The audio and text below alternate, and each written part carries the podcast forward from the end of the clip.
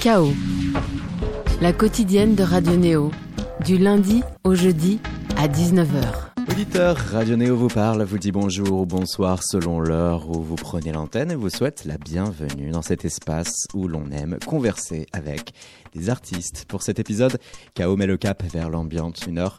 Trois artistes, on s'intéressera en effet au premier album de Lucie Antounès, tout comme au dernier album d'Apollo Noir, et on prendra le temps là de dialoguer avec Maude Geffray. Ce n'était initialement qu'un duo créé le temps d'une réinterprétation, une pièce faite sur mesure pour les caméras de sourde oreille et de sa très série Variation, où artistes électroniques reprennent à leur compte des répertoires de musique savante. C'en est devenu un album sorti vendredi dernier et un film qui débarque là, déclamant Still Life, Maud Geffray rend un hommage multiformat à l'œuvre de Philippe Glass, l'homme aux 11 symphonies, aux 27 opéras et aux plus de 50 bandes originales de films. Le compositeur que milieu de la musique classique médit pour être trop populaire alors qu'au fil de ces dernières années, les langues se délient chez les apôtres de la musique électronique et au-delà pour affirmer le rôle déterminant de l'américain dans la création euh, contemporaine. Pas plus tard qu'en 2017, lui-même hein, se payait le luxe d'une résidence de un an au Carnegie Hall à New York pour parfaire sa 12e symphonie tout ça, hein, c'est juste pour donner un tantinet son pédigré. Tout ça, c'est pour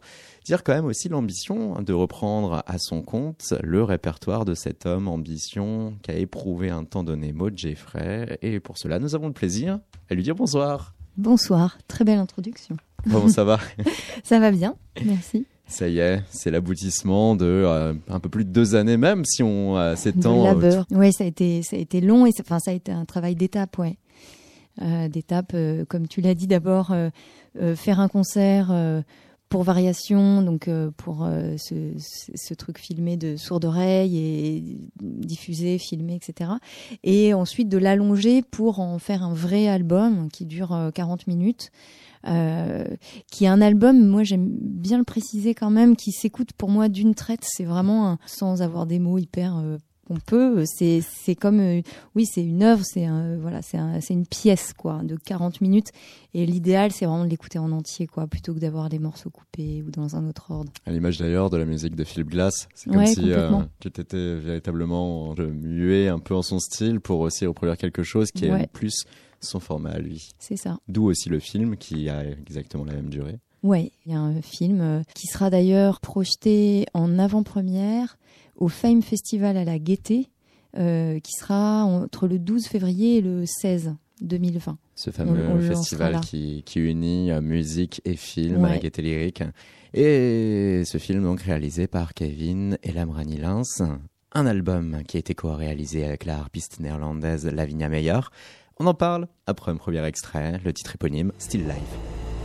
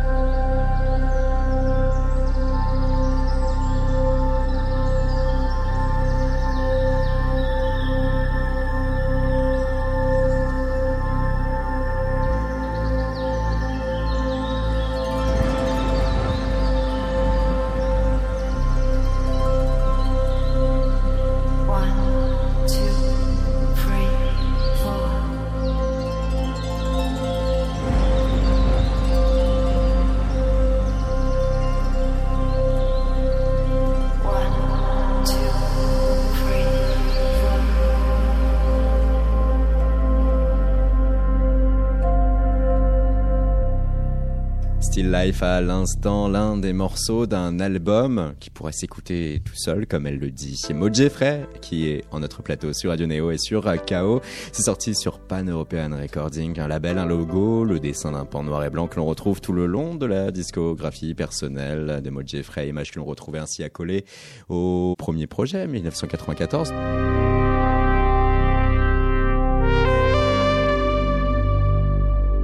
Projet solo, c'était le P bande-son du film du même nom, composé d'images d'une rave devenue en soi mythique, puis de Polar à ton premier album solo.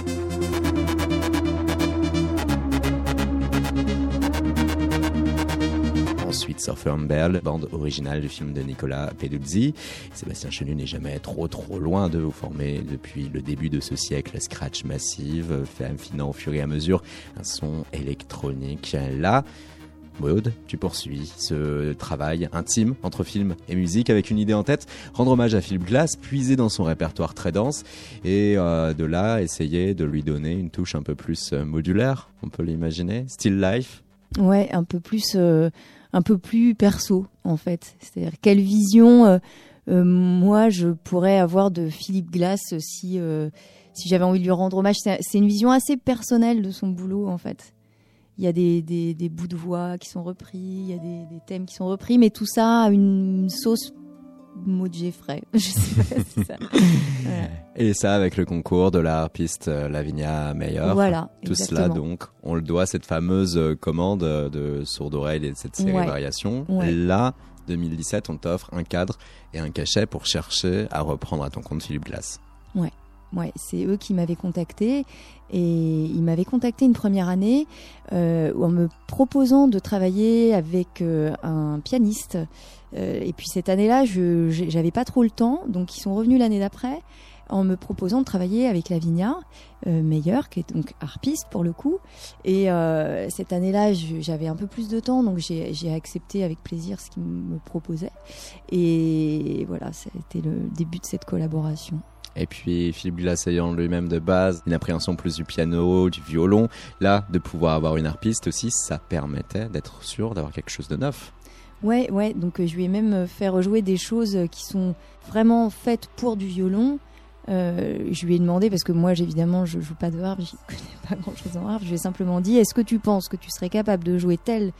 Il y a une partie qui ressemble vraiment à, une des œuvres de Philippe Glass plus clairement, -hmm. ça doit être la quatrième. Et euh, je lui ai demandé sur cette quatrième euh, euh, pièce, je lui ai dit est-ce que là tu peux te lancer et jouer vraiment ce que joue le violon dans Einstein on the Beach, mais tu fais tout le morceau à la harpe. Et donc c'était challenge. Elle m'a dit mais génial, ok, d'accord.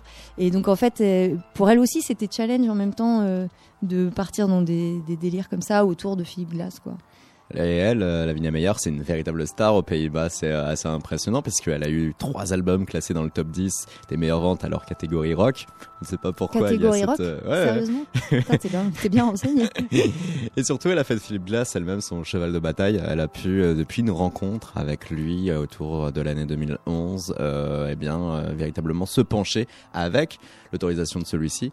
tout d'abord sur les cinq pièces de Métamorphosis, hein, originellement créées au piano. Là, elle réinterprète pour un TEDx une conférence à Amsterdam, le Métamorphosis numéro 2.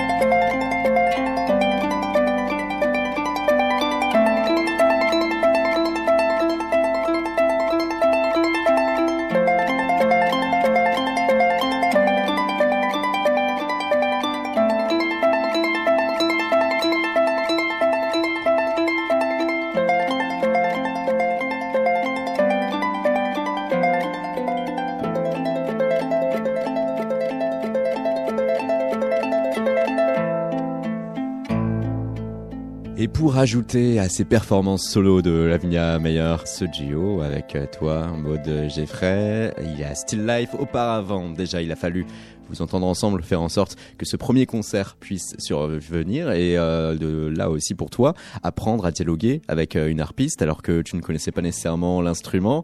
Donc en gros c'est quoi? C'est donner à tout un chacun des euh, temps de liberté profonde pour que puisse être scellée cette collaboration Bah en fait ça s'est pas trop passé comme ça parce que par rapport à la distance qu'il y avait entre la Hollande et la France et puis nos voyages euh, respectifs, c'est-à-dire que moi j'étais souvent à LA, elle était aussi en voyage pour tourner tout ça. Donc en fait, c'est parti vraiment de l'électronique. Donc il y a eu vraiment ce gros travail de composition.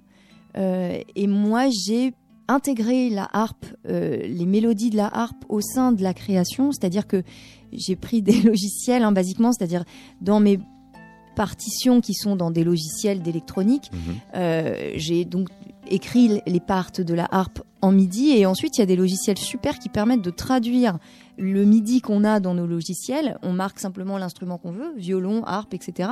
Donc tac, on coche le truc, ça se transforme en partition. Je lui ai envoyé, donc c'était génial parce que du coup on a gagné un temps fou, c'est-à-dire elle, elle recevait les choses, elle pouvait s'entraîner, etc. Et quand on a, euh, quand on s'est vu, on a eu deux jours de répétition avant le premier live, donc elle avait vraiment ses partitions, euh, elle avait pu se préparer un petit peu et tout ça. Et puis on avait deux jours de répète ensemble, mais euh, le travail était vraiment créé, écrit au préalable. Quel est ce fabuleux logiciel de musique assistée par ordinateur? Alors j'ai une mémoire euh, pourrie et je sais plus le nom, mais il est facile à trouver. Il y en a deux trois qui existent. C'est pas Sibelius justement, mais c'est un autre. C'est vraiment, ça se télécharge en une seconde. c'est assez merveilleux. Ainsi, vous avez pu euh, chercher à créer un process qui marche pour euh, toutes deux, et ainsi vous avez commencé à, pénétrer le répertoire de Philippe Glass. Assez récemment, d'autres s'y sont attelés. Il y a même eu euh, toute une série de remix, le rework, un album. On le retrouvait Beck, Panta du Prince, Dan Deacon, Eamon Tobin, même Peter Broderick. Écoutons des extraits.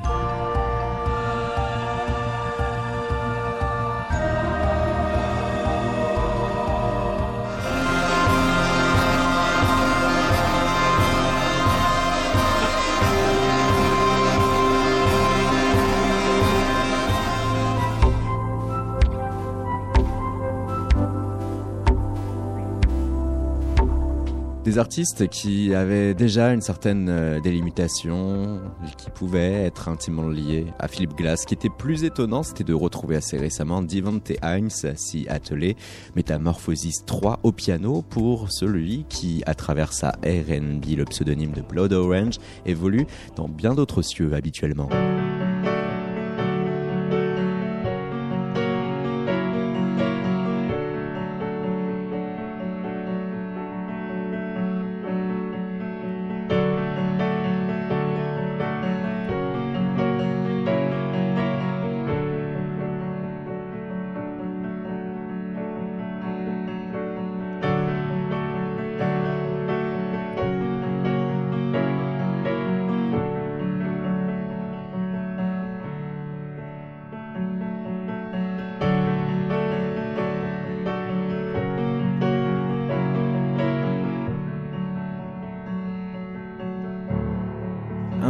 Philippe Glass attise beaucoup de curiosité artistique et de désir de reprise. Donc Parce qu'on en oublierait presque que euh, cet homme peut être considéré en quelque sorte comme euh, un génie créatif. Dans son escarcelle, quelques 20 ballets, 27 opéras, plus de 50 bandes originales de films, dont 3 nominés aux Oscars. Il y a notamment la bande originale de Kundun de Martin Scorsese sur euh, cet enfant qui était vu comme l'incarnation de Bouddha, The Hours de Steven Daldry avec Meryl Streep, Julianne Moore, Nicole Kidman ou encore Chronique d'un scandale de Richard Eyre avec Julie Dench et Kate Blanchett. Et puis Philippe Glass, euh, surtout, c'est quelqu'un qui a su réinventer constamment avec euh, cette belle citation, par exemple, de euh, Laurie Henderson. Glass est une sorte de mercure en constant changement, prenant de nouvelles directions, se réinventant personnellement. C'est un bouddhiste pratiquant qui semble avoir épousé l'idée que rien n'est permanent. Ainsi, elle poursuit, hein, beaucoup de gens ont un style, pratiquent leur style, répètent ce style et sont connus pour ce style. Phil n'a jamais fait ça. On touche là à quelqu'un qui pourtant a aussi ses détracteurs. Au sein de la musique classique, hein, Philippe Glass a souvent des procès d'intention. tu fais toujours la même chose, ce que tu fais c'est trop populaire. Paul Jeffrey, si Philippe Glass n'avait pas été imposé par euh, Sourde Oreille, est-ce que euh, tu l'aurais refait un jour, à un moment donné? Euh, Bah, en fait, là, c'était une occasion géniale parce que, en fait, je pense que c'est plutôt une variation dans laquelle je me serais pas lancée si ça n'avait pas été Philippe Glass parce que ça représente un travail monstrueux de, de se lancer comme ça euh, sur un compositeur et que lui me donnait vraiment envie et je me sentais assez capable entre guillemets même si c'est c'est pas pour être prétentieux c'est que c'est accessible en même temps dans la composition et tout ça. Je me serais pas lancée dans un un truc euh, vraiment euh, extrêmement complexe. Là ça reste quand même des mélodies assez simples hein, de base. Donc il y a plein de jeux sur là qu'il faut comprendre sur les répétitions etc etc j'ai vraiment écouter, écouter des, énormément pour euh, parce que sa, sa, base du coup euh, initiale dans les années 70 c'était euh, très minimal hein, et il parvenait euh, par le jeu de répétition de motifs à créer une boucle avec finalement des possibilités infinies, des sons qui semblaient différents mais est-ce qu'il l'était vraiment toi qui a, qui a pu te plonger de très près sur la chose? Quel est ton sentiment? Bah mon sentiment c'est que alors c'est pas vraiment un minimaliste déjà pour moi parce que en fait c'est assez simple hein, mais c'est pas minimal, c'est-à-dire que les mélodies sont souvent euh, quand même très romantiques et tout ça. C'est pas si minimal. Steve Reich c'est vraiment minimal pour le coup, mais je trouve que Philippe Glass, il y a beaucoup de romantisme, il y a du lyrisme, euh, et euh, en fait, ce qui est fascinant, c'est d'essayer de capter euh, les phases répétitives, comment tout, en fait, c'est du décalage permanent. C'est, extrêmement bien foutu. Donc, faut vraiment essayer de se pencher, écouter, et l'oreille se bloque sur d'abord la basse et t'écoutes tout le morceau. Ensuite, tu restes sur le, et en fait, sans lire forcément euh, des partitions et commencer à faire vraiment un travail très, très sérieux, à l'oreille, hmm. essayer de capter vraiment la façon dont il travaille sur les répétitions, etc. et les, et les, et les reproduire. Euh, moi, je m'emmerde jamais en écoutant Philippe Glass. C'est pas la même chose, c'est pas ça. C'est justement des espèces de boucles décalées en permanence. Euh, c'est très riche et c'est pas vraiment minimal. En fait. Ça l'était avant, mais ensuite il s'en est détaché. Même Einstein on the Beach, hein, c'est 1975. Ce fameux opéra qui euh, lui a permis au début de se faire un nom. Ouais, qui est, qui est fou. Bah, au début, euh, le mec avait quand même 40, 43, 44 ans, je crois. Avant, il était pas. Il galérait en fait. Il galérait, il a été chauffeur de taxi, chauffeur routier même. Exactement. Même juste après Einstein on the Beach. Ouais, hmm. ouais. T'as lu son autobiographie non? Il faut bien travailler. c'est bien, c'est bien, non, parce qu'il raconte tout ça dans un bouquin qui est génial, qui est sorti il y a un an. Et ce qui est intéressant aussi, c'est sa propre manière de prendre les choses, au lieu euh, de euh, être malheureux en se disant ah je suis chauffeur de taxi, ah la vie est injuste, ah mon talent est gâché. Il trouvait du positif dans cette situation et dans ce travail. Bah ouais, parce que c'est c'est curieux en même temps d'être chauffeur de taxi, de voir plein de gens différents toute la journée je comprends. Lui qui est natif de Baltimore, euh, qui va être euh, la première antithèse de la classification des genres, puisque euh, il va pouvoir très vite découvrir un tas de musiques très différentes. Son père, qui de base était mécano en tout genre, va tenir à un moment donné eh bien une boutique, de disques. Il va être disquaire sans spécialement connaître la musique, sans être un scientifique de la musique. Ainsi, il va avoir, lui, euh, le libre-change de pouvoir découvrir euh, mm. du RB, des musiques américaines comme de la classique. Ouais. Et derrière, à 15 ans, il va très vite intégrer l'université de Chicago. Il en avance sur son temps. Il va parfaire ses études à Juilliard. Il va quitter son Baltimore natal pour New York. Puis petit à petit, donc, c'est euh, avec déjà tout cela en tête qu'il va parvenir à chaque fois à croiser les chemins Mm. T'as fait parfois, toi, euh, Maud, des parallèles entre euh, sa vie finalement et la tienne? Oui, bien sûr, j'en fais chaque jour. Euh, je suis un petit peu la digne descendante, quoi. non, écoute, j'irai pas jusque-là. après. Cependant, c'est intéressant en tout cas, et c'était le sens réel de la question, de voir aussi comment ces divers moments de vie ont pu derrière déclencher chez lui des phases créatives. Ouais, bah en fait, ce qui est, ce qui est fascinant, c'est euh, vraiment c'est la, la, façon dont sa vie effectivement a injecté des choses dans son œuvre, dont le mec est resté un être vivant, c'est-à-dire c'est pas devenu un, un mec qui, qui ouais, c'est ouais, ouais, pas une reproduction du musée Grévin entre voilà, guillemets. Et, et en fait, euh, il a été très vite euh, effectivement embarqué dans des histoires de, de voyage en Inde assez assez fou. Il est devenu végétarien très vite. Enfin, il a il a était assez radical, il a jamais lâché, il a bossé comme un dingue, mais effectivement en faisant plein de choses, euh, et puis en restant musicien euh, euh, vieux et en même temps très ouvert d'esprit. Moi je l'ai rencontré, je l'ai vu il y, a, il y, a, un an à Nantes, quand il donnait un concert, on a parlé un peu dans les loges et tout. C'est un mec, euh, j'aimerais être déjà un vivante à 84 ans et dans son état parce que quand même, euh, il est, euh, il a une ouverture d'esprit. On dirait un ado, quoi. Euh, je lui parlais euh, comme euh, parlais à un pote. euh, c'est étonnant, quoi. C'est vraiment quelqu'un de rester euh, très, très euh, Il y avait un papier en 2017 du Washington Post, un long entretien qui a été fait par Anne Midget qui disait que lui, à ce genre, c'était de questionner l'autre personne euh, qui est en face de lui euh, et de lui demander un peu tout et n'importe quoi. C'est ça. Et ensuite rebondir parfois avec des blagues. Mais c'est un peu ça. On a commencé à parler de tout et n'importe quoi. C'est exactement ça. Il m'a parlé de Los Angeles, de- ouais, les groupes à Los Angeles et tout. Hyper éveillé, quoi. Très rigolo, cette rencontre. Alors que lui, son esprit peut être tellement encombré par euh, toutes ces techniques musicales qu'il a apprises au fur et à mesure du temps Mm. et qu'il a, il a tenu aussi à, à reproduire.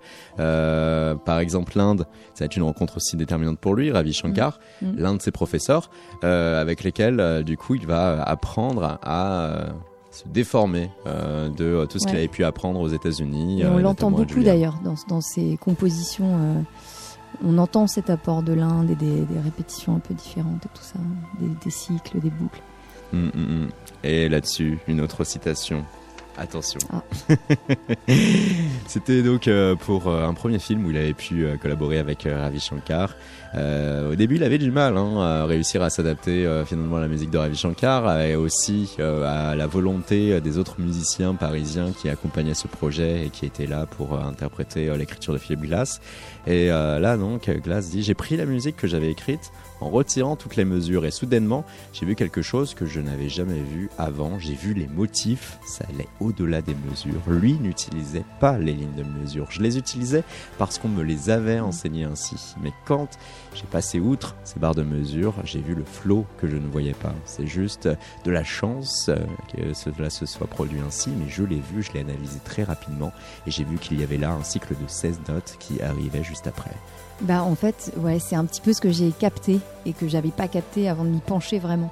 C'est c'est exactement ça. Parce que moi aussi, je suis complètement dans les Mm. histoires de mesures, de cycles et tout. Et là, d'un coup, en, en écoutant, en réécoutant et en plongeant dedans, j'ai compris comme il, comme il s'en était libéré. J'étais assez fascinée euh, de ce truc-là. Donc j'ai essayé de reproduire tout ça. Donc euh, Oui, parce que euh, on pourrait se dire que c'est toujours mieux d'avoir un bagage technique très évolué, euh, très important pour ensuite avoir la liberté de faire ce qu'on veut. Mais le problème, c'est que on va avoir ces méthodes d'enseignement tellement en tête qu'on ne peut rien ouais, faire d'autre. Bien sûr, moi je m'étais jamais. Enfin voilà, elles sont inscrites aussi en moi. Je, Mm. je vais pas les. Et lui, c'est assez fascinant ouais, quand on découvre ça. Ce qui fait que par là, tu penses même que euh, ça t'a appris. Ça m'a à- ouvert des portes. Après, euh, j'ai pas son niveau quoi en composition, mais ça m'a ouvert des portes, c'est sûr. Même d'un point de vue là, euh, créatif à l'instant T, tu, tu as pu sentir, euh, fredonner ou retravailler des choses en voyant déjà ce Euh, potentiel. Bah j'ai ça. Oui, en fait c'est simplement des choses qu'on a tenues pour acquis toujours.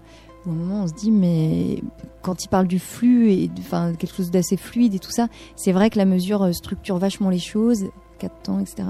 Et que lui, il a enfin il a utilisé les choses d'une autre façon et on.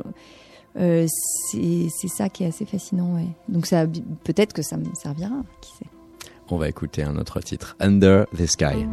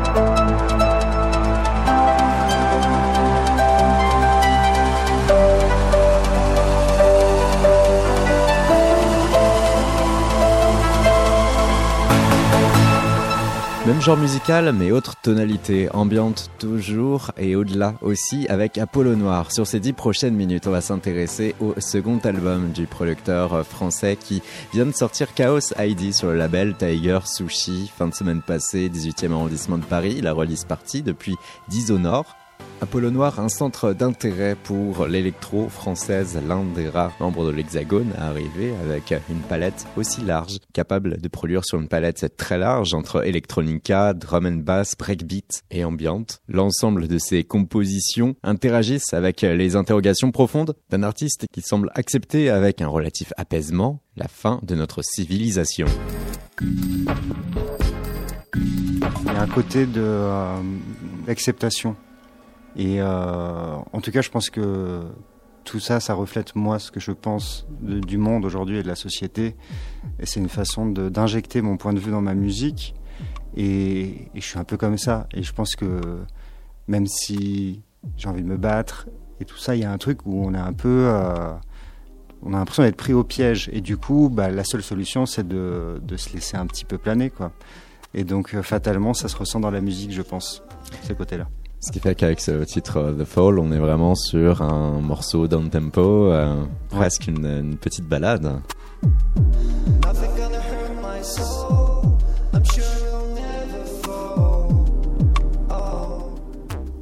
Ouais, effectivement, il y a ça, et puis toute la fin, cette espèce de plage ambiante où il n'y a plus du tout de rythmique et tout ça.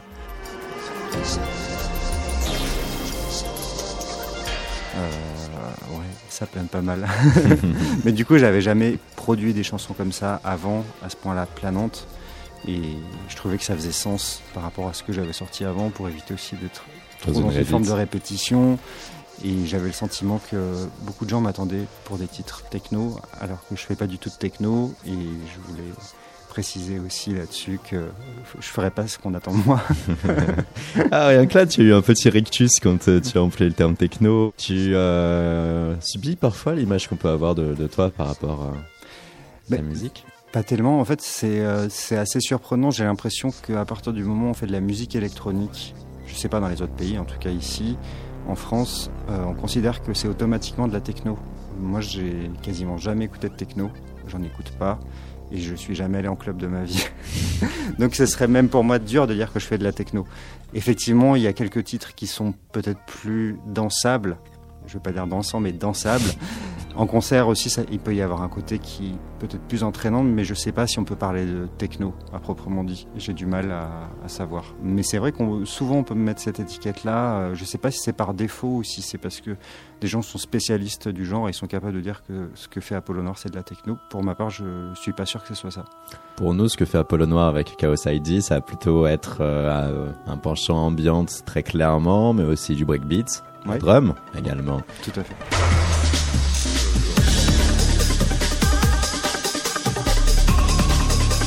une variété, une belle palette euh, à cet effet. C'était euh, quoi la volonté intrinsèque de se prouver à soi-même qu'on était capable d'aller sur ces terrains, ou c'était euh, plutôt d'ordre véritablement du ressenti de l'artistique et de ce qui était naturellement venu en termes de production? C'est venu naturellement. Quand je fais de la musique, pour moi, je me donne cette liberté de, de, de, partir avec aucune idée préconçue et de justement de rien vouloir me prouver. Je suis là, euh, c'est la récréation et c'est vraiment l'expression libre. J'ai envie de. Apollo Noir, pour moi, c'est ça, c'est ce projet. Il faut que les choses puissent jaillir comme j'en ai envie. Il ne faut pas que je me mette de, barrières, sinon je. C'est pas possible. J'ai la chance de pouvoir produire avec d'autres personnes et là, ça m'amuse même de pouvoir me, me confronter à des genres, à des styles. Mais pour Apollo Noir, il faut que ce soit 100% free. Voilà. 100% free. Euh, cependant, euh, il y a du coup ce morceau Twist of Man qu'on avait découvert en début d'année avec euh, Janadid et qui là a évolué. Oui, effectivement. en fait, quand quand j'ai rencontré Jeanne il y a maintenant quelques années, c'était à un concert et, j'avais déjà sorti mon premier album et j'avais déjà commencé à composer cet album Chaos ID qui était qui était sorti. Et bref, j'avais commencé déjà à produire ce titre Twist of Man 1 et Twist of Man 2. Je savais toujours pas comment les faire à l'époque. Et puis au fil des concerts, j'ai joué le morceau et j'ai appris à, lui donner sa couleur et, j'ai réussi à l'enregistrer. Et, euh, et, on est venu à ce que je propose à Jeanne de chanter dessus, sans trop savoir ce que ça allait donner. Et puis ça, a été un objet fixe à un moment. Je pense que je pouvais pas intégrer spécialement dans, mon album, vu qu'il y avait une voix et que je voulais que l'album qui sorte après m'appartienne qu'à moi, qu'il n'y ait personne d'autre dessus. Et donc c'était bien qu'il puisse sortir comme ça. Et après, je me suis posé la question aussi de comment le comment l'intégrer dans l'album parce que c'est pour moi une pierre euh, une pierre euh, centrale du disque. Et c'est pour ça qu'il est en plein milieu du disque d'ailleurs. Et donc il est en deux parties en plus. Voilà, il y a le premier titre de l'album, c'est la partie 1 et le cinquième titre, c'est la partie 2 du même titre. Quoi. C'est, juste la suite harmonique. Le truc se suit.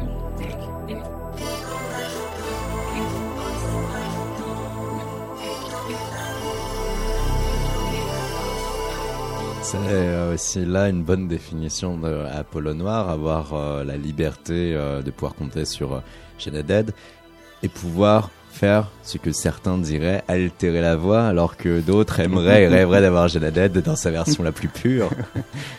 Mais ouais, c'est vrai que quand elle est venue au studio pour, pour faire ses prises de voix, justement, enfin, elle est adorable. Elle me disait qu'est-ce que tu, qu'est-ce que tu voudrais et tout ça. Donc on a un peu parlé du mode et je lui ai dit, bah, ce serait bien qu'on ait un truc hyper. Euh, limite, on sache, sache même plus si c'est une vraie voix ou pas, en fait. Et que, est-ce que tu es d'accord après que quand j'édite tes voix et que je mixe tout ça, que vraiment j'y aille, euh, pas par quatre chemins, mais pour avoir un truc hyper euh, chimique, quoi. Et qui soit pas du tout, presque pas reconnaissable. Et c'est d'ailleurs, j'ai une petite anecdote qui est super marrante, c'est une amie, Narumi Hérisson, qui joue avec Jeanne sur scène, au mhm. clavier. Et puis, quand le morceau était sorti avec Jeanne, elle me dit ouais, il est super ton nouveau morceau, euh, Twist of Man, j'adore. Mais c'est qui qui chante dessus? Et j'ai dit bah, c'est Jeanne. Enfin, merde, mais j'avais même pas reconnu alors que je joue avec elle tous les jours et tout. Donc euh, voilà. Moi, je me, je me, suis pris cette liberté-là parce que je trouvais que ça avait un sens par rapport à ma musique. En fait, je l'ai pas fait. Euh, je là, par contre, je l'ai fait de, façon hyper euh, intentionnelle, de, de transformer sa voix pour que ça fit avec mon univers. Un univers qui va être grandement marqué par l'ambiance. Euh, tu es présent au sein de Tiger Sushi, hein, au sein d'un label euh, qui euh, est patronné par Joachim. Joachim qui a livré très récemment une compilation ambiante et qui disait haut et fort sur France Culture que, ou sur FIP que la musique ambiante est une musique physique. Ouais. Toi, quel est ton rapport à la chose? Je, je, partage tout à fait ce point de vue. Je crois que j'écoute de la musique ambiante depuis super longtemps. Et ça je pense que je l'ai toujours écouté, mais de façon euh, pas spécialement consciente, mais de, par forme de nécessité. J'écoute énormément de musique et la musique ambiante, elle me permet de me reposer en fait. Il y a vraiment ce côté-là où je me concentre pour écouter la musique, mais ça me permet de, certains diraient de méditer en fait, où ça me permet vraiment de vraiment entrer dans un grand moment de concentration et de penser à rien d'autre. Alors que Peut-être qu'on peut faire ça avec d'autres musiques, mais vraiment la musique ambiante, pour moi, elle a cette force-là, c'est de, me plonger dans, une profonde euh, concentration. Une profonde concentration, une forme de spiritualité en tant que telle aussi Ouais, on peut on peut peut-être dire ça. De là, on se ramène sur le deuxième morceau euh, de Chaos ID, Unrelated to God.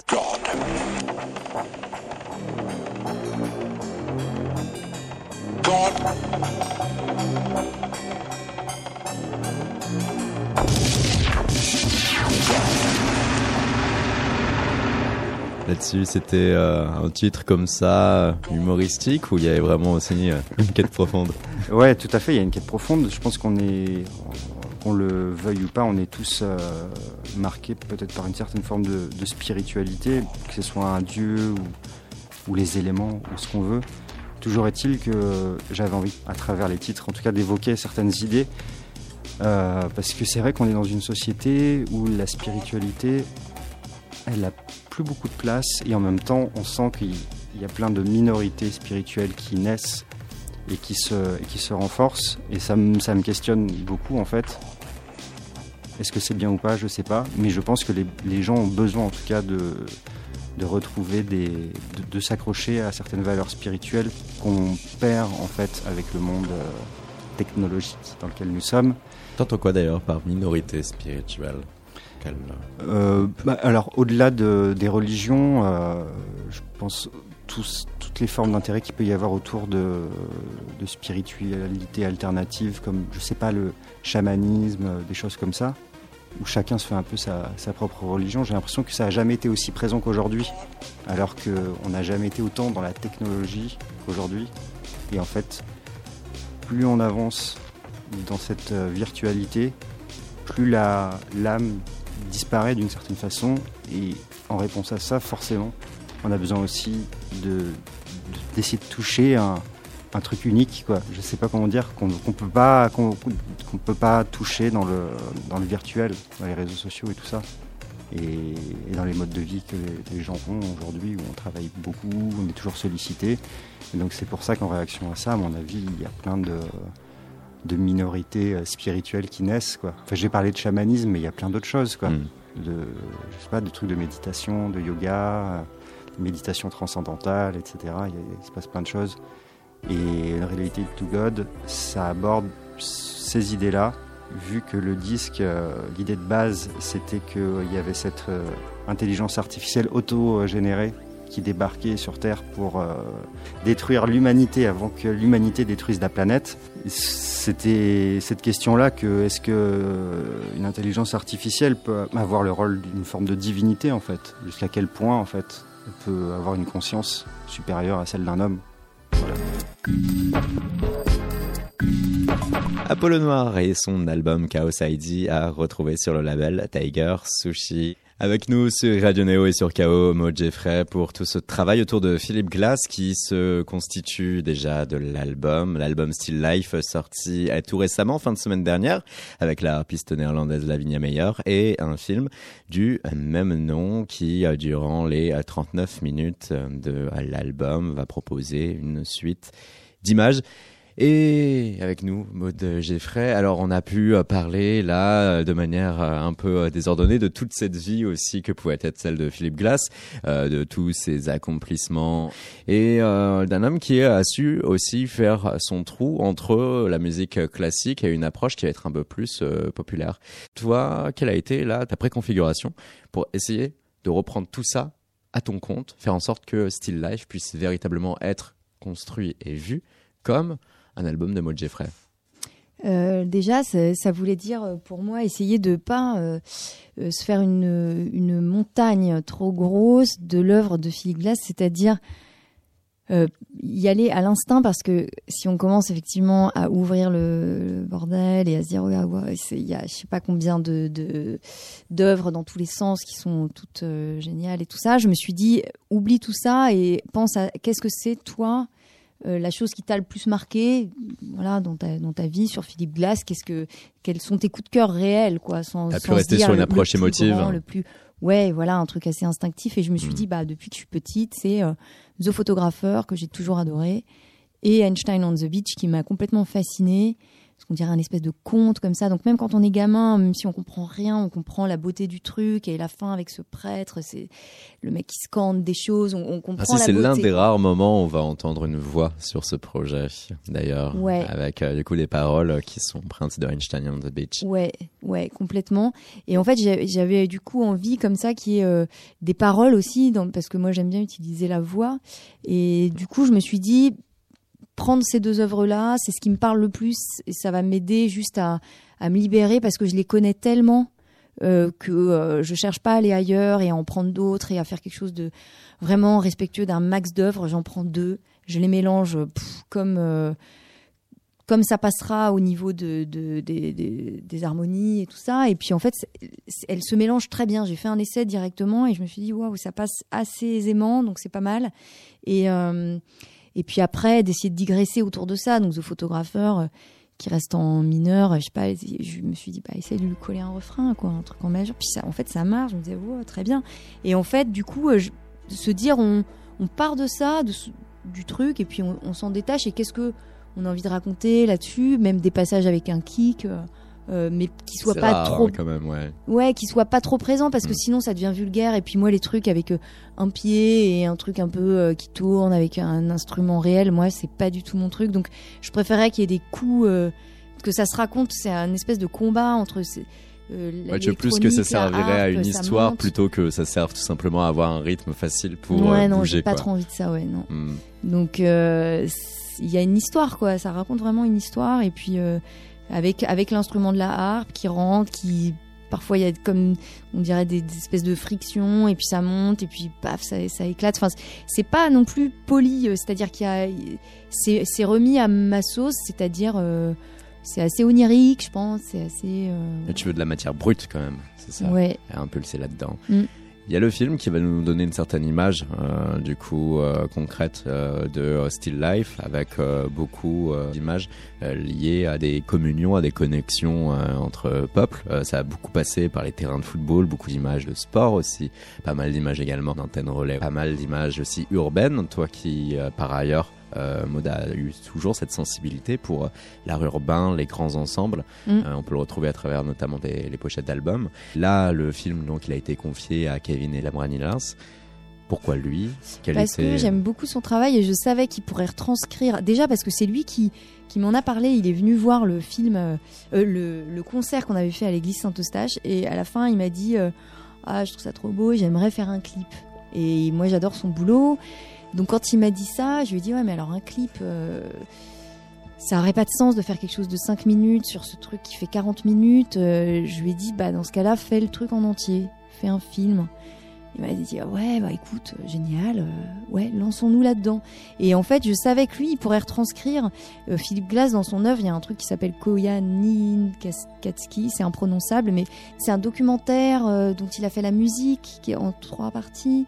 Euh, et en fait, ce, truc-là, donc c'est vraiment, euh, c'était un, film documentaire assez, dingue sur l'état du monde dans les années 80, justement avec des, grands trucs de nature, comment l'homme dévaste un peu tout ça, etc. Et je trouvais marrant qu'on se dise, bah voilà, en 2019, on fait un- une réponse à ça. Et Kevin, vu qu'il glane des images partout autour du monde, qu'il est venu aussi avec nous tourner un peu en Hollande, etc. Il avait masse de d'images du monde actuel en fait, de euh, qu'est-ce que le monde en 2019. euh, euh, les gens ils font quoi? Bah ouais, ils vont voir des matchs de foot, ils vont en rave party. Il, y a des espaces urbains, ils détruisent la nature aussi. Il y a tout ça. C'est-à-dire c'est pas que du beau, il y a plein de trucs et c'est comme un énorme panel de d'images d'aujourd'hui, euh, l'état du monde euh, entre euh, la nature, les hommes, tout ça. Puis il a un truc avec le son, je trouve, qui est assez dingue. C'est pour ça, moi, je l'ai vraiment vachement laissé libre de faire son truc parce que j'ai pas tout contrôlé non plus et, je savais qu'il répondrait parfaitement à la chose. Et honnêtement, il répond à la musique d'une façon assez incroyable. Il y a un truc dans le montage hein, qui que je trouve assez évident, quoi, qui marche. C'est un vidéaste musical euh, Ouais. façon, hein, Mm. euh, avant toute chose, avec euh, pas mal de clips à son actif, autant Ouais. pour la Savesse que pour les petites pirouettes. Ouais. Aussi surtout euh, euh, la mise en vidéo de euh, ce projet manifeste des Casual Ouais, voilà. Inutile de fuir, avec plus de 40 morceaux euh, qui avaient pu être euh, glanés euh, ça et là par, par d'autres personnes. Et avec le film, quoi qu'il en soit, Still Life, tout comme l'album, pour toi, la possibilité d'aller encore un peu plus loin dans ton travail de recherche, est-ce que le fait de t'accoler là, en quelque sorte, à Philippe Glass et de dire je vais lui rendre hommage, ça a permis aussi pour toi euh, de te retirer de certaines frontières et d'oser faire des choses que tu n'aurais pas osé faire, d'aller un peu plus sur une approche savante, une recherche que tu n'aurais pas osé faire de par toi-même Bah, c'est sûr que c'est pas le même travail puisqu'on essaye de rentrer dans la tête de quelqu'un en essayant aussi d'amener quelque chose qui nous ressemble. Donc c'est un autre travail, c'est un travail de recherche un peu ouais, mais qui est euh, euh, que je voulais aussi euh, très émotif, hein, enfin émotif, émotionnel ou je sais pas, mais qui parle à tout le monde. Moi, je je suis très contente de recevoir vraiment plein de messages de gens qui qui se prennent une juste une tarte de d'émotions et on s'en fout du truc savant. Enfin, moi, ce qui m'intéresse, c'est vraiment de toucher les gens. Je crois que vraiment globalement, euh, c'est l'aspect poétique des choses, quoi. Et là, euh, euh, il y a vraiment des gens qui sont méga touchés et c'est ça que j'ai envie de raconter. C'est pas tant ce truc obséquieux vis-à-vis de Philippe Glass et tout ça, c'est de faire une, une belle œuvre assez intemporelle qui dure 40 minutes, whatever, et qui sera écoutée dans le temps et que c'est pas une histoire de buzz ou quoi. C'est vraiment un truc.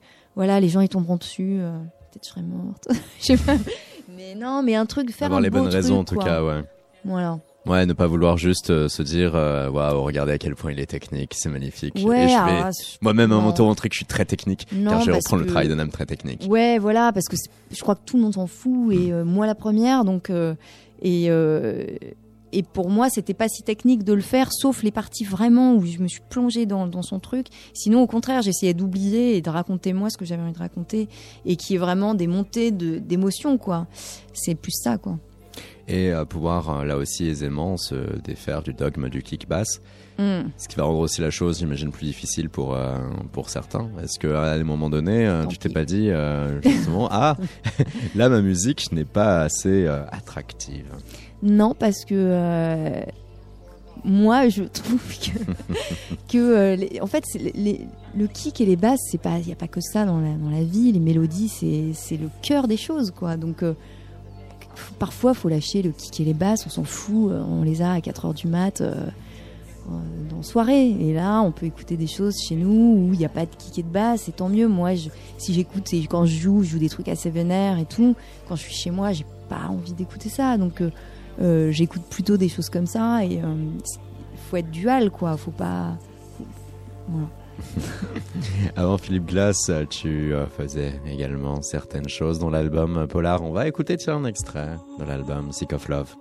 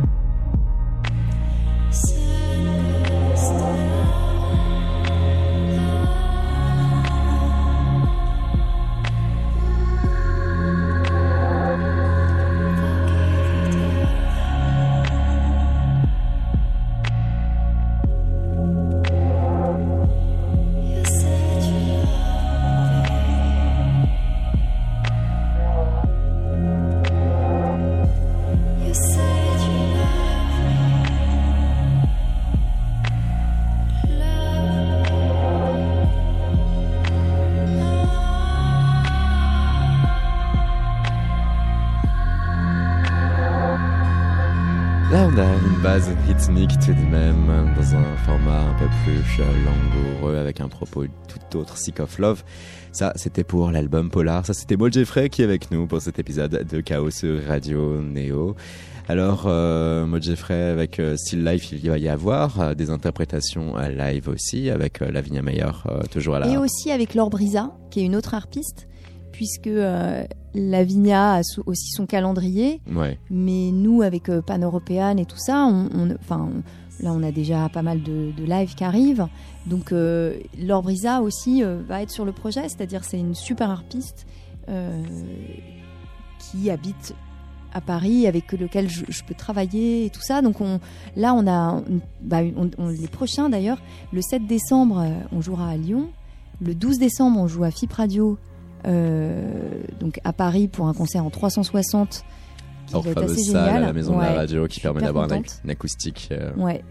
Et plein d'autres arrivent. euh, donc euh, il y aura Fame. euh, euh, donc en février, le festival à la Gaieté Lyrique. Il y a pas mal de dates là qui arrivent. Donc avec Laure ou avec euh, Lavinia, ça dépendra. Et voilà maintenant deux ans, bientôt trois, que euh, ton binôme de Scratch Massive euh, est parti à Los Angeles. Et voilà maintenant du coup deux ans, bientôt trois, que euh, tu travailles ta musique de ton côté quand même et lui du sien, même si vous continuez à collaborer ensemble, vous unir, à même formuler un album.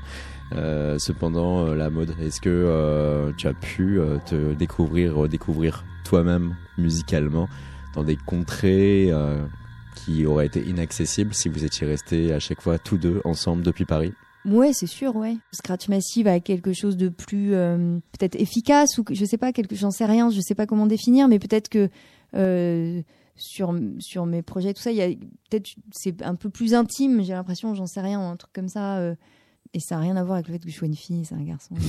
C'est pas la délicatesse et tout. C'est juste, ouais, peut-être toucher des contrées plus intimes, quoi. Peut-être que seul face à toi-même, c'est plus aisé pour toi de réussir Ouais. à puiser dans des réflexes et des émotions euh, que tu n'aurais pas le, courage ou la force d'exposer si vous êtes deux à parler, à dialoguer du son Ouais, parce que c'est on cherche pas forcément les mêmes choses quand on est à deux derrière un ordi que que seul livré à à ce qu'on va raconter quoi. Peut-être que même dans mon album Polar, il y a aussi des trucs euh, euh, assez euh, speed. Hein. Il y a un morceau genre un peu transcore et tout. Je sais pas si avec Scratch je l'aurais fait ça par exemple. Là, je me suis fait vraiment. Il y, a, y a des trucs un peu à la cure. Il y a des trucs. Enfin, c'est vraiment. c'est plus un personnel quoi. vraiment un portrait un peu plus ça me ressemble peut-être un peu plus que. Et là, ces derniers temps, qu'est-ce qui te ressemble musicalement? Qu'est-ce qui, euh, chez les autres, euh, t'a véritablement fait tilt? Euh, bah, J'écoute beaucoup de trucs. Hein. J'écoute vraiment beaucoup, beaucoup de choses. là, cet après-midi, j'écoutais ST, par exemple, que j'aime beaucoup, qui passe au Trianon, là, en novembre. Toute cette scène New Wave et tout, je trouve qu'il y a des trucs super. Drab Majesty, un groupe de LA aussi que j'aime beaucoup. J'écoute plein de trucs différents, mais c'est vrai que cette scène un peu new wave et tout, là, j'aime bien. La new wave est de retour. Moi, pour moi, elle n'est jamais partie. Merci beaucoup, Jeffrey, d'avoir été avec nous. L'album Still Life a sorti fin de semaine passée sur Pan European Recording. Et puis, il y a aussi il y a le film Still Life, soit un projet hommage à Philippe Glass, une réécriture du répertoire du géant américain. Maud Jeffrey, bonne soirée, bonne vie. Bonne soirée, merci. Chaos. La quotidienne de Radio Néo. Du lundi au jeudi à 19h.